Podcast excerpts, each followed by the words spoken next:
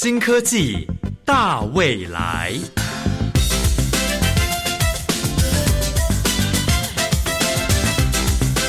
科技的进步让你看得见未来，深入浅出的介绍让你听得懂科技。欢迎收听由谢若楠制作、吴宜佳主持的《新科技大未来》。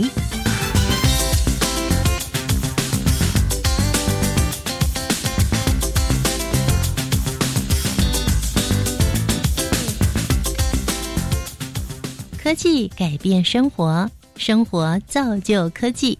各位亲爱的朋友。网际网络的发展以及物流业的发达，让我们现代人的生活大大的不同以往。现在呢，不用出门就可以买各种东西，甚至餐餐有人可以帮你送到家。今年还有很多长辈呢，非常惊讶于子女透过了手机传送给他红包呢。这所谓虚拟钱包、虚拟货币，您应该听过吧？但这究竟是怎么一回事？又是如何进行的呢？它运用了怎么样的科技呢？今天的新科技大未来节目就要让您来了解，从现在开始到未来，我们人类的生活将会因为区块链以及加密货币而有很大的改变哦。在开始今天的节目主题之前，宜家一定要把这个好消息告诉所有的听众朋友。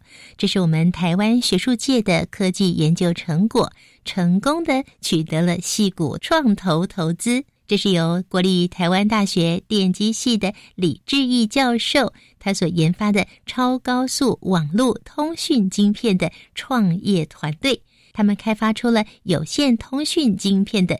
电路设计以及系统架构技术，成功的降低了成本，大幅提升了晶片资讯转换速度。他们的团队在科技部架创计划补助之下呢，成立了麦达维电子股份有限公司，并且呢，已经获得了美国系股的投资。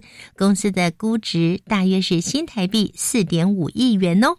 李教授所带领的研究团队，他们的产品技术规格呢，已经获得国内外多家的大厂联合的肯定。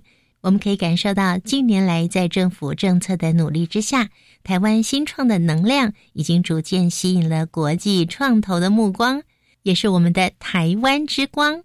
这正是我们今天要带给大家的主题：超高速网络通信晶片。以及区块链和加密货币如何改变我们人类的日常生活？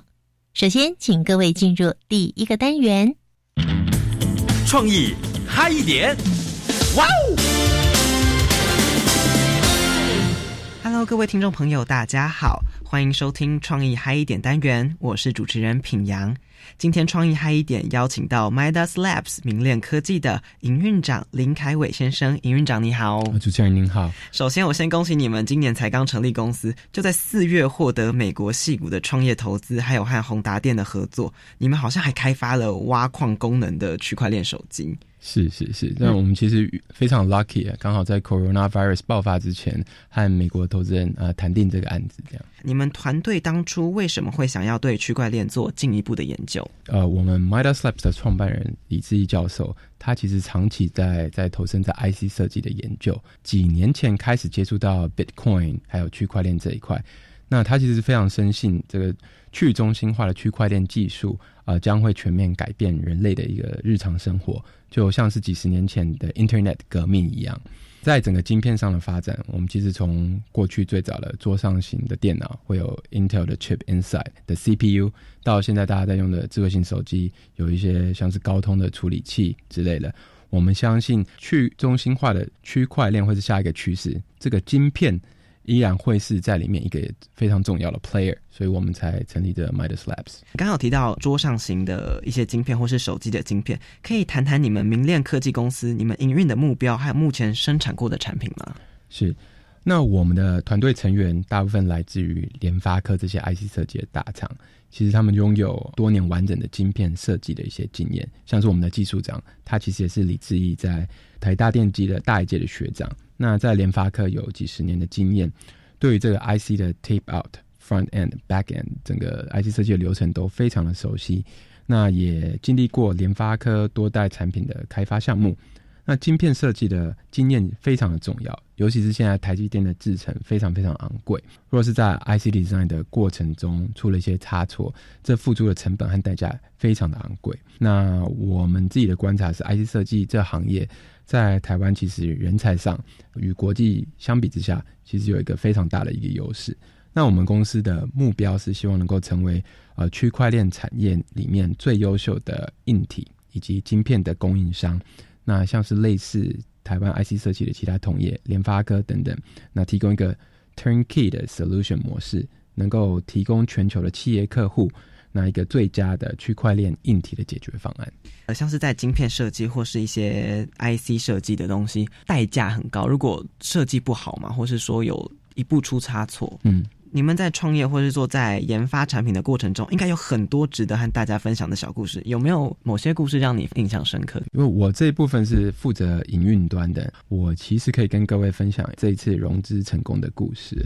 这其实是我去美国的时候遇到我们的投资人，他也叫 Chris。那他过去其实在一家知名的叫做 Greylock Partner 工作，一家美国的 VC。Greylock 是美国非常知名的创投，投资的像是 Facebook。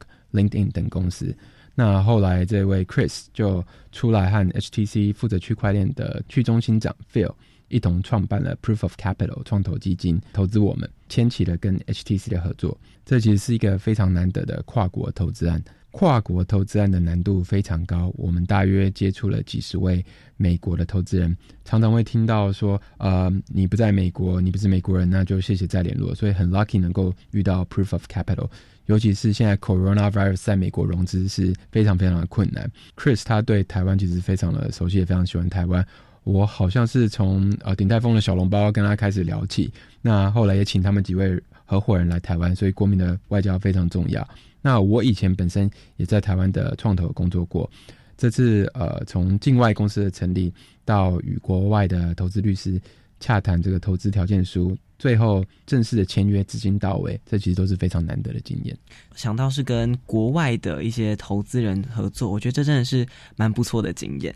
但是你刚刚有讲到说，你们跟 HTC 有合作，然后会有发展这个挖矿功能的区块链手机。其实我蛮好奇的，可以麻烦介绍一下这个产品吗？好的，我简单介绍一下，我们 Midas Labs 的商业模式主要分两个部分，一个是晶片设计，另外一个是企业服务。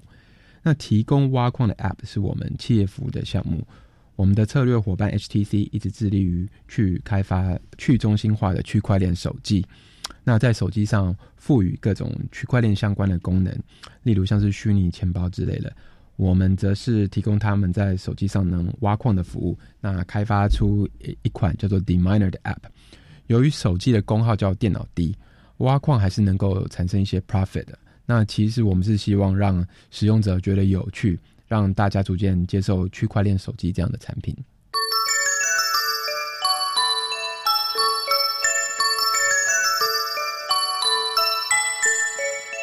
你刚刚有讲到说挖矿或是开采这种词汇，那为什么像是加密货币、类似比特币这种也会使用挖矿或是开采这个说法呢？可以介绍一下吗？是是是，呃。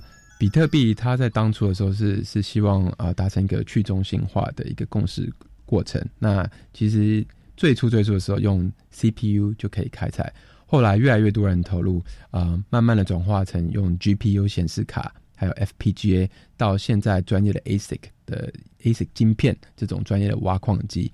那我们会选择 Monero 这门罗币来来来做这件事情，是是呃，其实在手机上去去开采。它的演算法的设计是很适合 CPU 还有手机的 AP 来做挖矿的动作。你刚刚讲到说虚拟钱包，就是你们设计这个企业服务。虚拟钱包其实像现在世上也有很多付费的这种东西，这种虚拟钱包有望成为大多数人使用的一个 App 或者是一个城市吗？呃，虚拟钱包的话，其实它是用用于这种呃虚拟货币的交易了。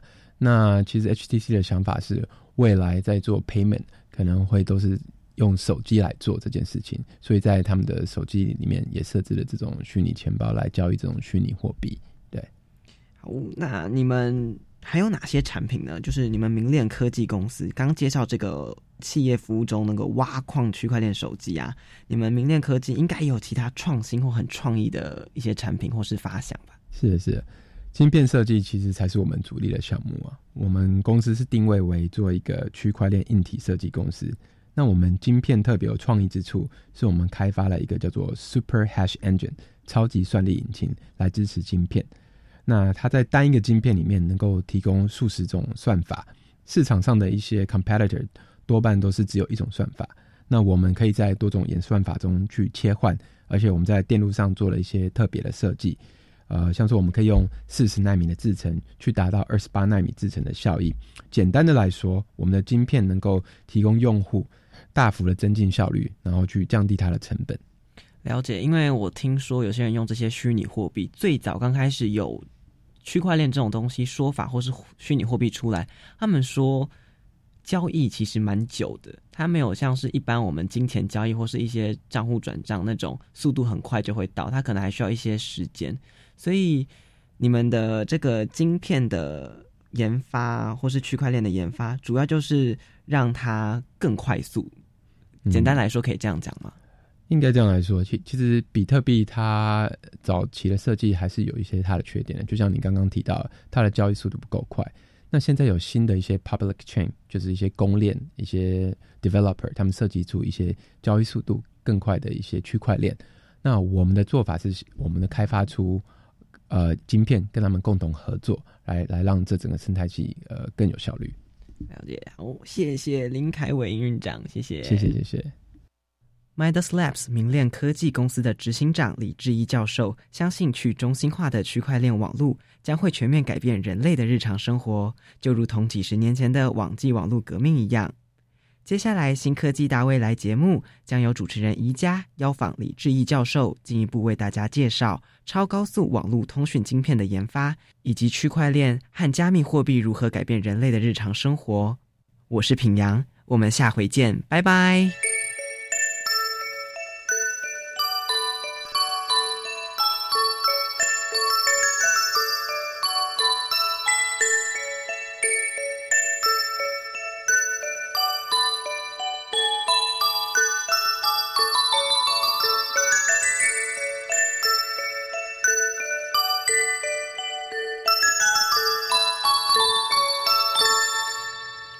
世界真的不一样了。随着云端计算与大数据 AI 这些技术的蓬勃发展，世界各国强力推动了骨干网络以及局部光链路频宽的需求。近十年来呢，区块链跟加密货币相关的技术被开发出来，使得比特币的发展呢也走向了多元化。在我们台湾，为了提升区块链产业的整体发展。国立台湾大学李志毅教授研究团队以累积二十年的高阶通讯晶片技术的研究实力，成功开发出了超高速网络通讯晶片，不仅提升了传输的速率，更进一步降低了杂讯的产生，同时也降低了成本。这项研究更荣获二零一九年未来科技突破奖。今天新科技大未来节目，我们邀请李志毅教授为我们带来这项研究。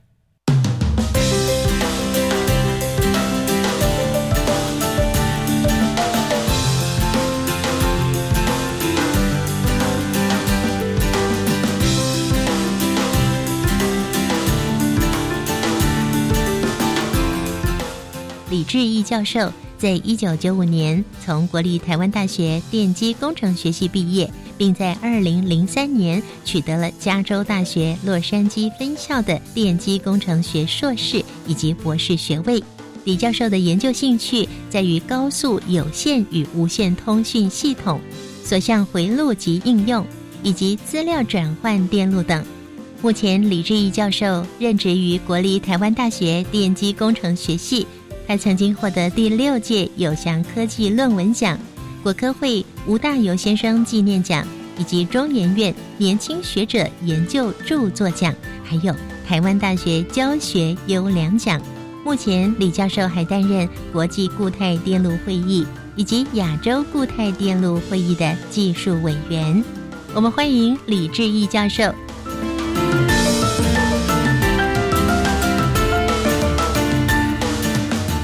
教授您好，哎，主持人好，各位听众朋友大家好。您的研究团队呀，累积了二十年的所谓高阶通讯晶片的技术，开发出了一个超高速的网络通信晶片，不但是提升了传输的速率，而且更进一步降低了杂讯，也降低了成本，获得了二零一九年未来科技突破奖哦。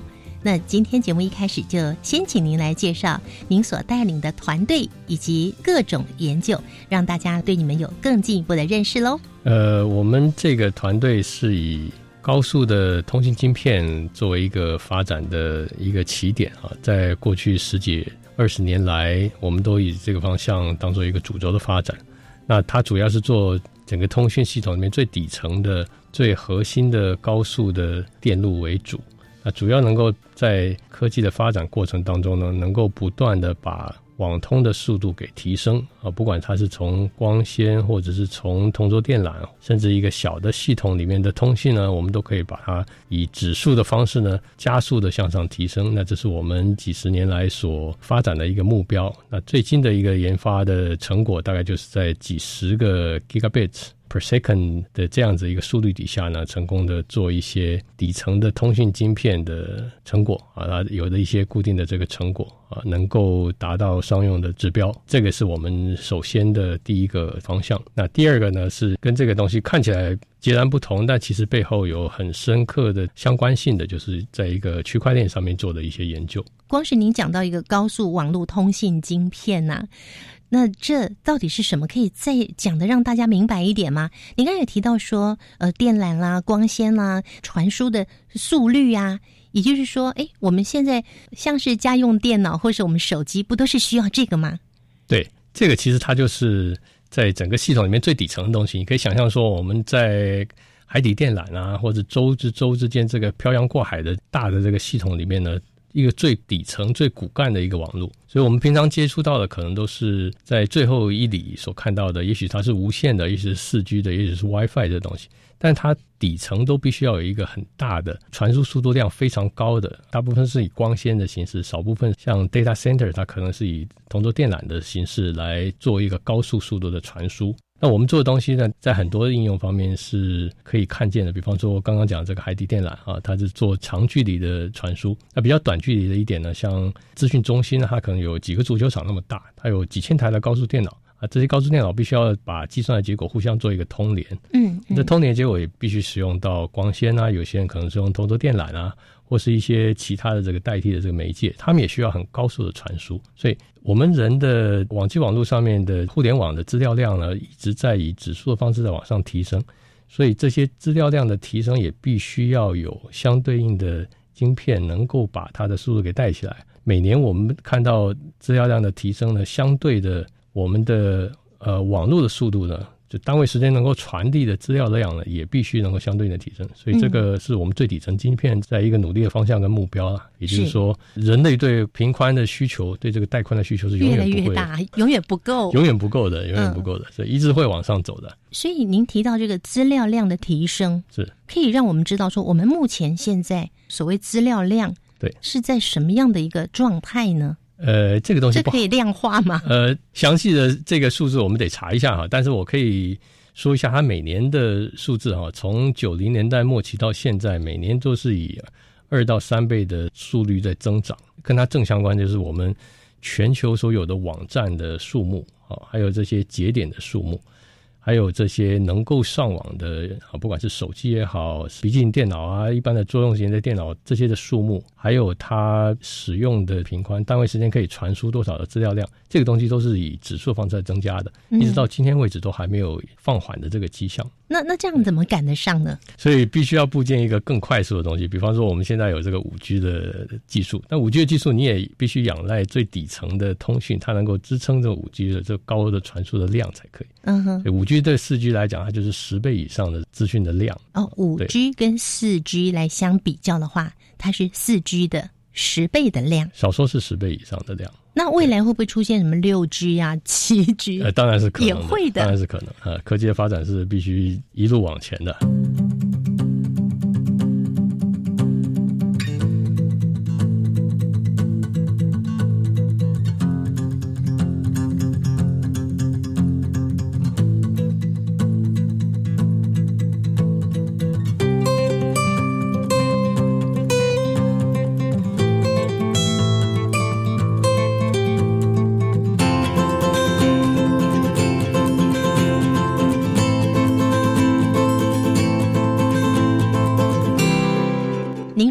基础就是这个通信晶片吗？呃，对，因为我们所有的架构都是建筑在底层能够有多少的量来来做传输嘛。嗯嗯嗯。那这个传输的量最基本的就是能够保障我们有这么大的资料，然后其他的技术啊，无线的技术、五 G 的技术，这东西才能够叠加在已有的系统架构里面。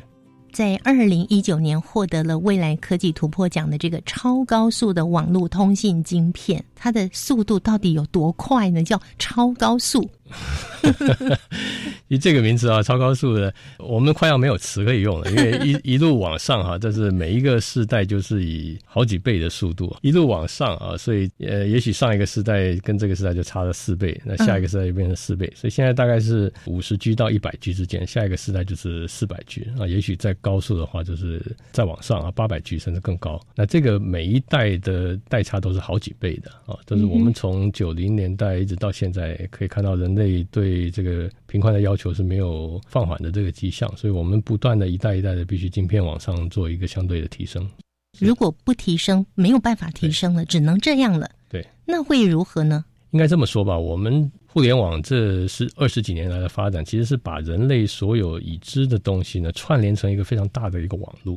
那这个网络可以帮你很快的得到你想要的资料。啊，这个东西是非常宝贵的，因为我们以前可能在图书馆要花很长的一段时间，花个三天找到一篇论文啊，对，现在只要几秒钟就可以，没错，对。那所以人类的智慧的累积也会倍数的成长。现在看起来的话，是每四年我们人类的知识的蕴含量就会增加一倍，这个数字是非常惊人的。嗯哼，等于说我们从二十世纪到二十一世纪到现在二十年间，已经远远超过从。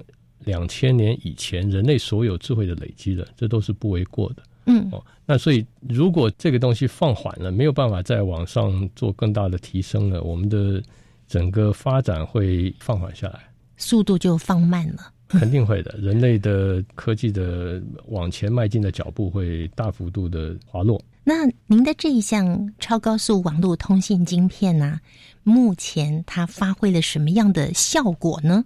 我想，我们也是在整个产业链里面的其中的一环呐。几十年来，哈，跟着这个产业的发展一路往下在发展，所以我们可以在最先进的，当然不同的这个工业的这个规格，它有一代一代不同的规格嘛。我们一直沿沿着这个最先进的、最前沿的一个发展的路线在进行。也就是说，目前工业界可以看到最高的这个标准，我们往这个方向在前进，所以它应该是符合。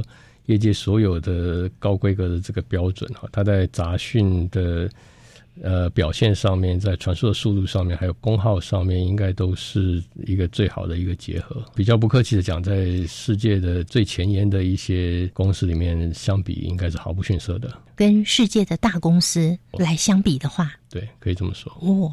那成本呢？成本的话，我们会用在电路的本身的技巧上面来做更多的发挥。也就是说，我们并不会完全的仰赖最先进的制程，因为先进的制程我们知道它成本是很贵的。嗯哼。那我们能够用比较成熟一点的制程，把成本压得很低，然后去跟别人的先进的制程所做出来的晶片做一个比较。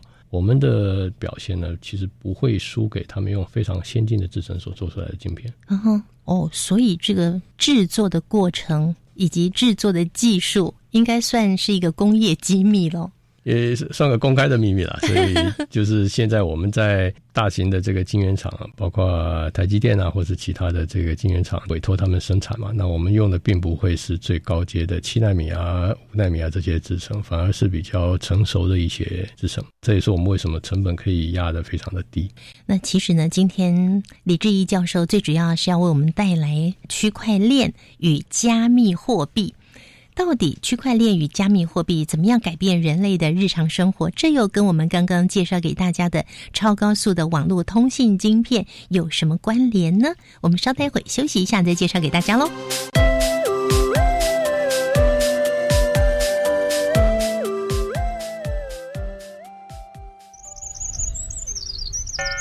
二十三年来，走入森林，记录大自然的声音。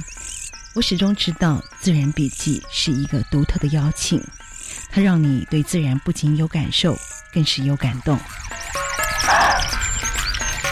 您好，我是范庆慧，邀请您每个礼拜五的上午十一点钟，千万不要错过了曾经荣获五座广播金钟奖的《自然笔记》。自学进修高级中等学校毕业程度学历鉴定分为普通型及技术型高级中等学校两个梯次。普通型高中报名日期从八月二十一号到八月二十四号，技术型高中报名日期从九月七号到九月二十五号。教育部国教署各直辖市政府教育局以及承办学校网站有历届试题及解答，欢迎考生善加利用。以上广告由教育部提供。一百零九年公费留学考试网络报名即将开始哦，从七月二十四号开始到八月七号，欢迎有意出国攻读博士、硕士学位的优秀青年踊跃报名。十月十一号笔试，十二月五号到六号面试，每年学费三万美元，一学群讲助三到四年，生活费依留学城市别补助。详情请上网搜寻一百零九年公费留学考试简章。以上广告由教育部提供。加外加外，阿玛波拉，扎根格玛西卡斯达斯，迪加古拉布古列列。大家好，我是来自台东的胡代明，这里是教育电台。那罗哇那咿呀那呀哦哎呀，那是你呀鲁玛的呀恩哦，朋友们就爱教育电台。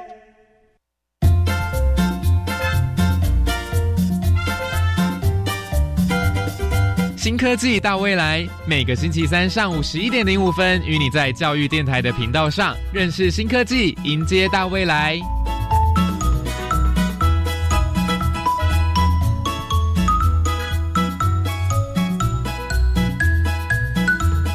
亲爱的朋友，你现在正在收听的是教育广播电台，每个星期三的上午十一点零五分进行到十二点钟，由谢若楠制作、吴怡佳主持的新科技大未来节目。你有没有听过比特币呢？所谓比特币，它是加密货币的其中一种，也是我们今天邀请到的特别来宾——国立台湾大学电机系电子工程研究所李志毅教授，要让大家更加的认识什么是区块链，还有加密货币。现在很重要的是要让大家知道什么是区块链喽。区块链这三个字呢，区是地区的区，块是一块两块的块，链是项链的链。那究竟什么是区块链呢？区块链其实它简单的理解吧，我们拿比特币来做一个例子的话，它就像一个大账本一样啊。比方说今天张三打一笔钱给李四啊，小明打一笔钱给。小华这个东西呢，呃，口说无凭嘛，我们没有人知道到底是不是真的做的这件事情。嗯，所以大家都讲好，每个人都保持一本账本，每一本账本呢，记载了所有的交易。哦，张三给李四的，小明给小华的，都把它记录下来，所以大家的账本都完全一致，就不会有任何错误了，也不会有任何的纠纷。那实际上在操作的时候，当然没有办法说，我们必须要用数字的方式，经背后的这个数学来证明这件事情。但是基本上，也就是所有的节点在网络上面呢，比方说比特币的节点，每一个节点都保持了一个完整的账本，这账本是不会有任何差错的。所以有人要在其中篡改这个数字，要做一些坏的这个勾当的话，其实是做不到的，因为很快的人们就觉得你这账本是假的啊，就是其他的东西没有办法通过验证，或是没有办法有造假的可能。可是我在网络上看到相关的资料，某一年呢。有人去领了一笔不属于他的比特币吗？不是也出状况了吗？呃，对，这个账本呢，或者是说我们拥有的这个比特币呢，其实它是用一种加密的方式来进行的，所以它最要的紧的就是你要保持你的这个私钥。所谓私钥，就私人的钥匙啊，这等于是说存在银行的钱一样，我需要一笔专门的密码才能够动用到这笔钱。嗯，那你如果把这个私钥给遗失了，或者是你用很不安全的方式去储存，被所谓的骇客啊侵入你的电脑啊，然后把这个这个密码给偷走了，那他就可以动用到这笔钱了。嗯，所以基本上他是认码，不是认人的。跟银行的系统很大的不同就是，银行我打错了款，汇款出错了，我可以把它要的回来。嗯，大部分的情况都是如此。但是在比特币或者其他的加密货币底下，很困难去把它追回来。所以很多的骇客他用一些勒索的软件，他会透过比特币这种东西的，或是其他的相关的类似的加密货币来做进行勒索这件事情，这也是有可能的。所以在加密货币的世界呢，人有更大的自主性，因为我们就不受银行的管控了。但是人也必须要有更大的责任心才可以，你必须要好好的保存好你这个私钥，你有这笔钱的所有权，完全是在这个钥匙上面。那这把钥匙，它就等于是我们在银行存钱的时候，要去提款的时候，要有一组密码。简单来理解的话，可以像是什么英文字啊，或者是特别的码啊，加上数目字啊，然后一共要八个、十个、十二个之类的。对，它也是一组。对，但是实际上是更长了，复杂度更高了。对，对。那李教授在今天节目第一个阶段所介绍的超高速网络通信晶片，跟我们今天要介绍的区块链以及加密货币有什么关联呢？呃，好的，这个问题啊，我这个准备了很久哈，我有一个 很好的答案哈。主要是这样子啊，我们人类的发展呢，人类的文明主要过去两百年来有好几次的工业革命。那第一回就是大家知道用机器的力量，蒸汽机啊，瓦特发明蒸汽机啊，取代了受力，哦，人类进入了工业时代。那第二次是大概一八七零年，也就是大概一百五十年前，由爱迪生啊。啊，这些人把电带给我们世界啊，挨家挨户都有电可以来做啊。特斯拉、爱迪生啊，这样子的一些天才啊，带给我们的。一直到第三次呢，二次二次大战之后呢，我们进入了所谓的 IC 的革命，也就是说，呃，机体电路出来了。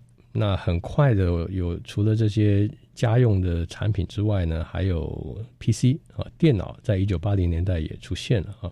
那 PC 的带来的影响巨大的，它是一次产业，也就是资讯的革命哦，一个很大的革命。对对对对，这个是我们称之为第三次的这工业革命。那第四次的话呢，就是九零年代末到现在啊，分为两个阶段。第一个阶段就是所谓的互联网，我们有手机了，有网络了，嗯，把人类所有的知识能够串联在一起，我们叫它互联网的这个革命。那加密货币呢，还有区块链这东西呢，其实分两个阶段哈。它是进化版的网络的这个革命，也就是说，我们在互联网的时代，在网际网络时代，大家可以透过 email 啊，可以透过网站，可以传递讯息，所以你很快的可以地球变成一个很紧密的一个世界。我们随时都可以拿起电话，用网络的方式呢，来传达语音，甚至传达画面。所以我们传达讯息这一部分已经完成了。嗯。但是传达价值这一部分的还没有，所以区块链所做的东西呢，就是在互联网的进阶版，能够及时的传递价值。那这个传递价值指的是什么意思啊？哦，所谓传递价值，就是我今天要给你一笔钱，我现在唯一能做的方式呢，就是透过银行用汇款的方式。嗯，那这其他的方式都很困难了，我不能弄一块金条给你啊，或是就是 报三百万给你，对，然后这都不现实。唯一能做的就是透过银行的汇款，嗯，啊，银行的汇款。但银行汇款呢，其实是一个效率不是那么高的一个过程哈。我们可能需要两三天的时间，透过中间中央银行在电汇用的是一个所谓的 SWIFT 这样子的系统。这个系统是七十年前所发明出来的。那现在能够维护做这种写这个编码的人都不太好找了哈。我们使用一个很封闭的一个很慢的这个系统。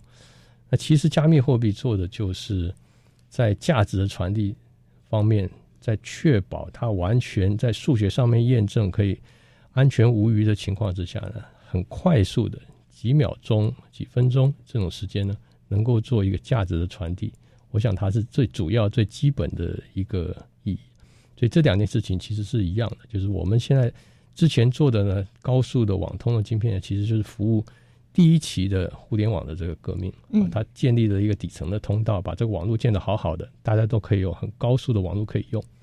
那第二个题目呢，区块链的题目呢，其实就是往区块链的方向在发展，它是做价值传递，它是二点零的网络的革命。刚提到这么多工业革命，一直到今天，两百年前到现在，我们会发现 PC 电脑的时候呢，不是每个人都可以有啊，是，有年纪大一点的，他根本不会用电脑，但是现在是全民，是的。普遍化了，只要你有手机的，你就已经进入到所谓的互联网了。是的。然后接下来呢，您刚刚讲那个加密货币的部分呢，也让我想到说，哎，我们现在一般人非常信任银行啊，我们钱存在里面，从里面领钱出来，我汇款给这个，我汇款给那个，我还投资理财，我全部都是用银行嘛。可是接下来可能区块链跟加密货币就会改变这样的思维跟我们的生活方式吗？呃，应该说它会改变人类很大的一部分的生活的习惯，但是它并不是全面的，它并没有打算要取代银行或者取代我们现有的法币这样子一个系统，其实上它也办不到。所以主要的来讲，它会取代人们做一个价值储存跟价值转移的一个工具。它比较像一个数字的黄金，而不是数字的美元，可以这么类比的话，所以我们还是有一套完美的运作良好、已经运作了好几十年、好几百年的这个法币的系统。区块链可以做的事情，当然加密货币只是其中一块了。区块链还可以有更多、更深深入到每一个日常生活当中的应用，但是这个需要比较久的时间才可能实现。李教授似乎为我们预言了未来的生活模式，真的要有重大的改变喽！亲爱的朋友，你准备好了吗？而这样子的改变，它是源自于什么样的一个原理，或者什么样的科技呢？下个阶段，我们继续请李志毅教授为我们做说明喽。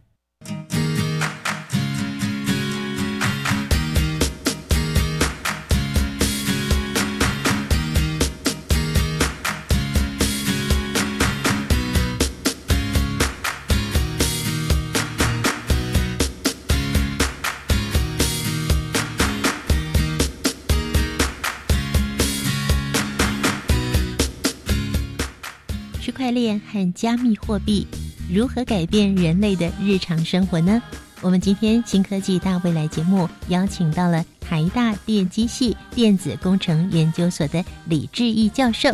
我想请李教授呢来介绍一下，在您的研究当中有一个超级算力引擎，这是什么呢？它能发挥怎么样的功能呢？若干年来，人们都这么做啊。一开始就是用电脑来做这件事情。那后来的话，觉得电脑效率太差了啊。电脑是一般型的用法，我是专门的计算，我就找个专门的 IC 来做就可以了。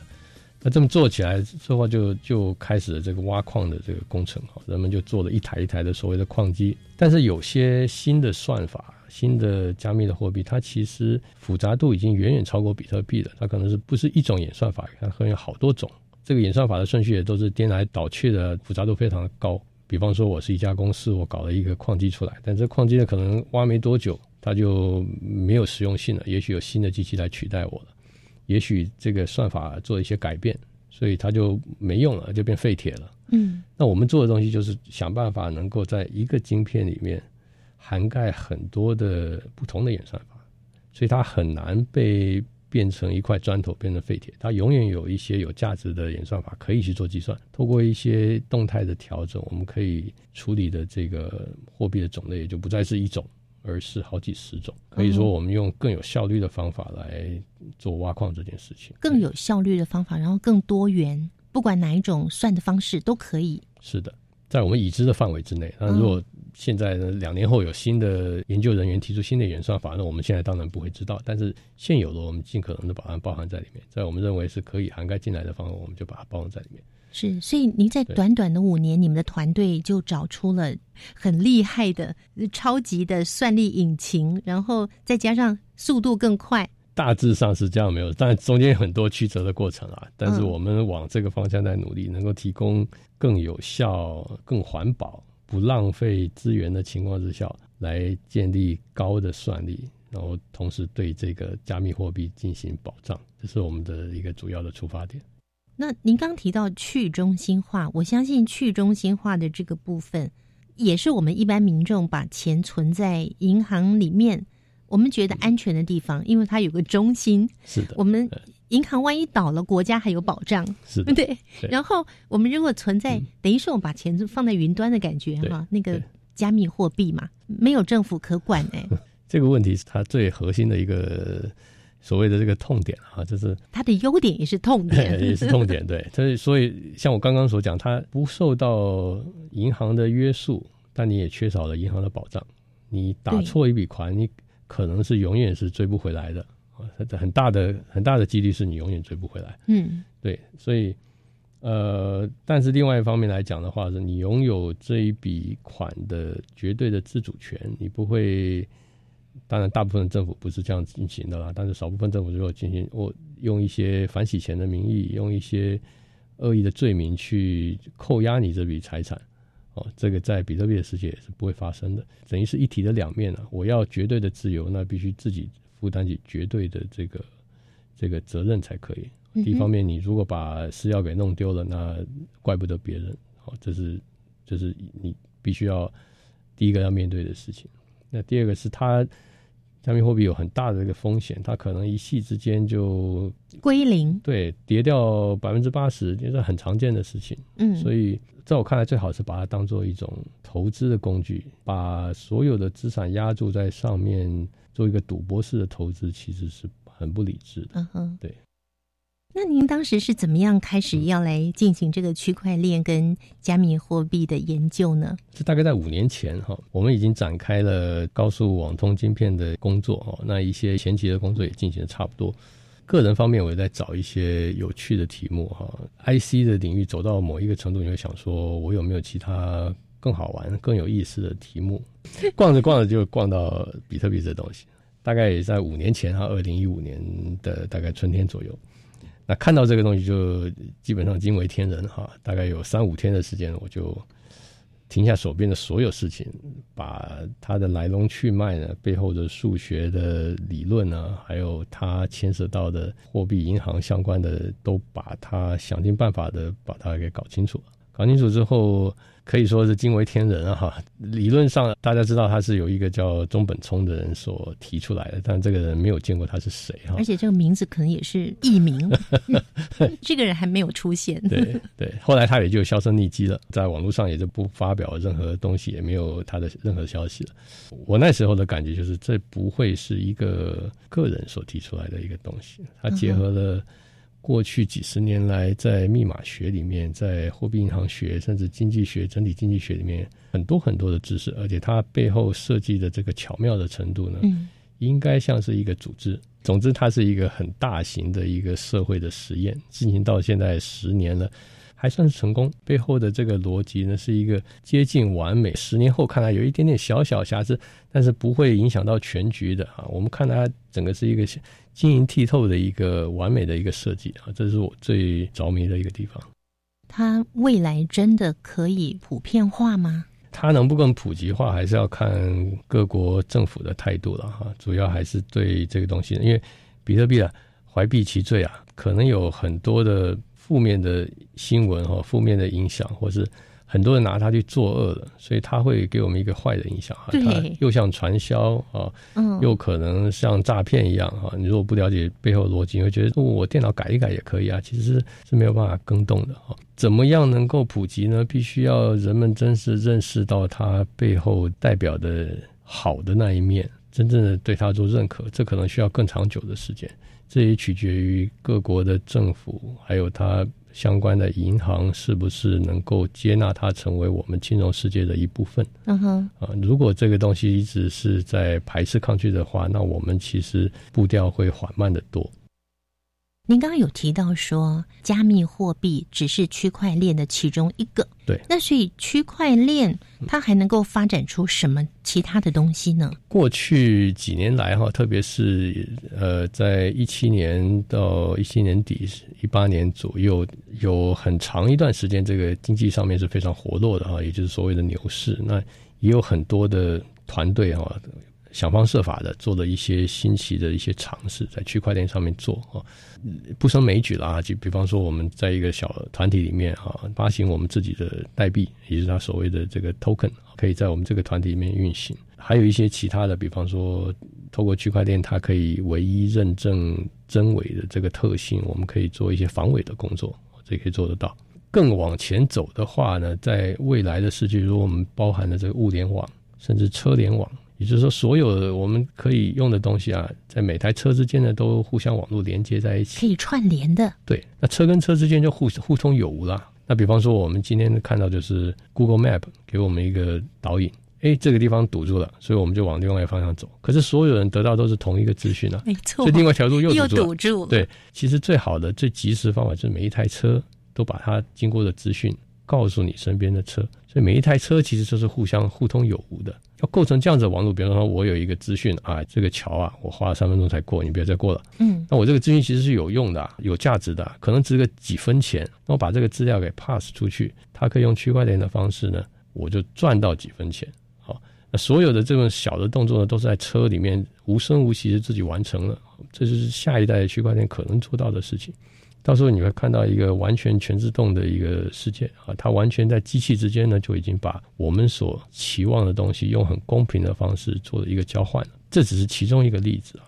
那区块链在未来二十年、三十年、五十年可以做到的事情，其实还非常的多。您刚讲到的是，区块链不但可以交换彼此的讯息，同时还可以在这中间可以赚取一些利润吗？其实就是交换价值。比方说，我有这个这个币，我们定义出来，大家觉得它有用，就会给它一个价格啊。这个价格币之间是可以转换的，就就像比特币一样。我今天打一个比特币给你，那你身上手上有一个比特币，你就可以支付它了。你可以把它拿到交易所去把它给卖掉，是同样的道理。等于说，我们给它的这个东西不是用法币来定义的，但是它有价值，它可以到交易所去把它转换成法币，所以它还是一个有价值的东西。所以我们可以交换的价值。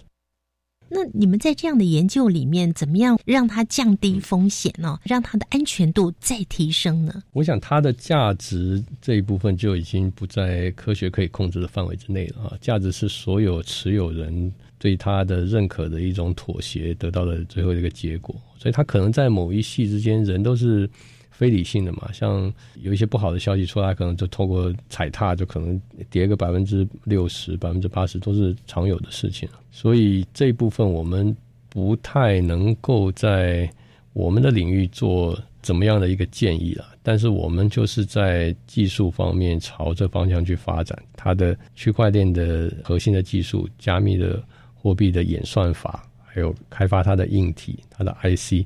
这是我们可以做的，所以从公司的角度的话，我们觉得这个是一个很稳定、很稳健的一个开发的团队。某一个币种，我们就会往这个方向去跟他做一个深度的合作。嗯，对。那有一些就是一看就是呃没有什么创新性，它纯粹就是在这个圈子里面来来骗钱啊，然后来。搞一些花招，最后拍拍屁股走人的这种团队，我们就不会进一步的跟他做比较密切的联系了。时间一久的话，也其实也就看得出来了。嗯哼哼，所以你们会发展成这是一一台类似计算的机器。对，当然是好几个产品里面其中一个啦。那这个产品比较特别，就是说它可以做更高级的计算，而不只是单纯做一些很。低阶的只为某一种币来服务，它比较像一台电脑化的，可以重新再把它做一些调整与控制的机器，可以大幅度延长它的寿命，增加它的功能性，避免无谓的浪费。未来我们会持续在开发新的东西，可能也会向大型的企业啊，或者大型的社区啊、团体啊合作，共同来开发新的演算法，也是有可能的。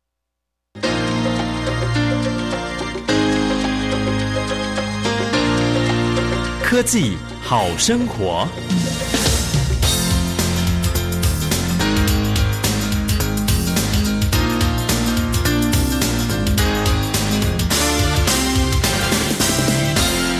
这个所谓区块链跟加密货币，将来有更多延伸的功能，还有它发展的方向。您预期普遍运用在我们一般民众的生活上，将会带来什么样的改变呢？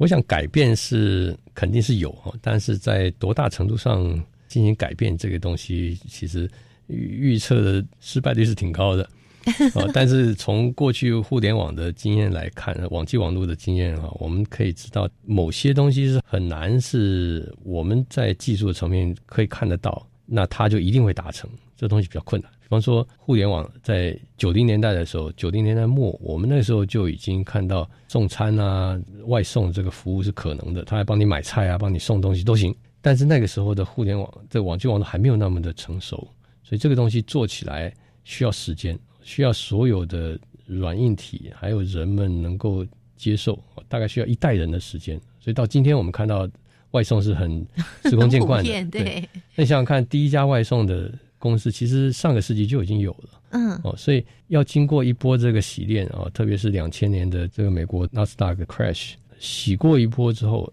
真正存留下来的大公司，它能够做的事情就非常多了啊，它就是在这个行业里面的主宰的地位，它能够影响这个东西的导向。区块链也会类似，所以我们今天看到的都还在刚刚起步的阶段。那经过几次大浪淘沙之后呢，它逐渐会有一个清晰的目标会出来啊。这东西可能不是只有货币而已，不是加密货币而已，肯定还有很多的应用。应用可能跟其他应用会发生很大的关联性，比方说 AI 啊，或者是自动驾驶、物联网跟车联网更成熟，很多东西会发生我们想象不到的化学作用。区块链的涵盖的范围比较大，所以它可以是涵盖的东西比较广的，它可能不只是价值而已。但加密货币就只单纯就指价值，它的架构在区块链上面做了一些价值的传递，它就纯粹是价值而已。嗯，但是区块链的包含的项目是比较广，不只是价值而已。对，它还可以有其他的应用。这其他应用不是直接是传给你一个币啊，传给你一个 token，不是这个样子。它可能有其他各各种的应用叠加在这个上面。嗯，比方说哪些应用呢？比方说，我们可以做一些防伪的设计。我有一幅画，我能够给你，但怎么证明这个是真的呢？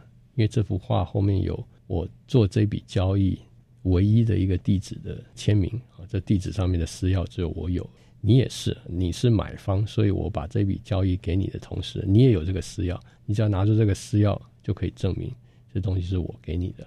绝对不是从其他来路不明的地方所买来的，嗯，所以像类似的情况是有很多东西，而且不少的公司在进行。嗯，你刚刚讲的是这个有价值的画作啦，防伪哈，嗯，呃，不管是名酒画或是其他有价值的东西，甚至合约哦，我们把像现在做最好的就是以太坊上面的智能合约，这个合约就是我跟你定一个契约，但这契约可以不需要。经过律师，对，就不需要这种人来进行嘛啊。比方说，我们我们假假设好了，今天这场球赛的输赢，赢的结果各赌一百块钱，嗯，然后输的人就是没有了啊，赢的人就把这两百块给拿走。这件事就是很简单，一个加密货币，就是以太坊上面哈，它可以做的一个智能的合约，所以我们不需要再去做一些公正的这个认证了。哦，你可以想象，我们所有的很大部分的法律的条文可以用这种方式来进行，它会节省很大的一个社会上面的成本。哦，这是他们很多人在往这方向做，但还有很大的困难度在了。那除了这些，还有其他的应用吗？其他的，比方说投票，投票是绝对没有造假空间的。我觉得好棒啊，投票就很棒。对，我我投票在区块链上面嘛，所以所有东西都无法造假。嗯，但这牵涉到另外一个问题啊，你的公开性、透明性，你是不是让别人看到你投票的结果？哦，这个东西是我们社会要去克服，或者是觉得可以接受的，我们才往这方向走。如果不行的话，我们还是用原来的方式比较好。是我们还是走到投票所去，但是呢，我们是按下那个机器，那他就进了区块链了。呃，可以这么说，这个也不错耶。还有一些这个技术上面东西要克服啊，对，但是有很大的想象空间。嗯对，这很多东西。最后也可能会失败，这很难讲。但是有些东西成功，它就会深入的改变我们未来的生活。今天新科技大未来节目，我们透过了国立台湾大学电机系电子工程研究所的李志毅教授，为我们介绍他们团队研发的超高速网络通信晶片，以及区块链和加密货币这样的研究之后呢，我们似乎呢可以想象未来的生活会有什么样的改变了。今天非常谢谢李教授的分享，同时也祝福你们团队。谢谢。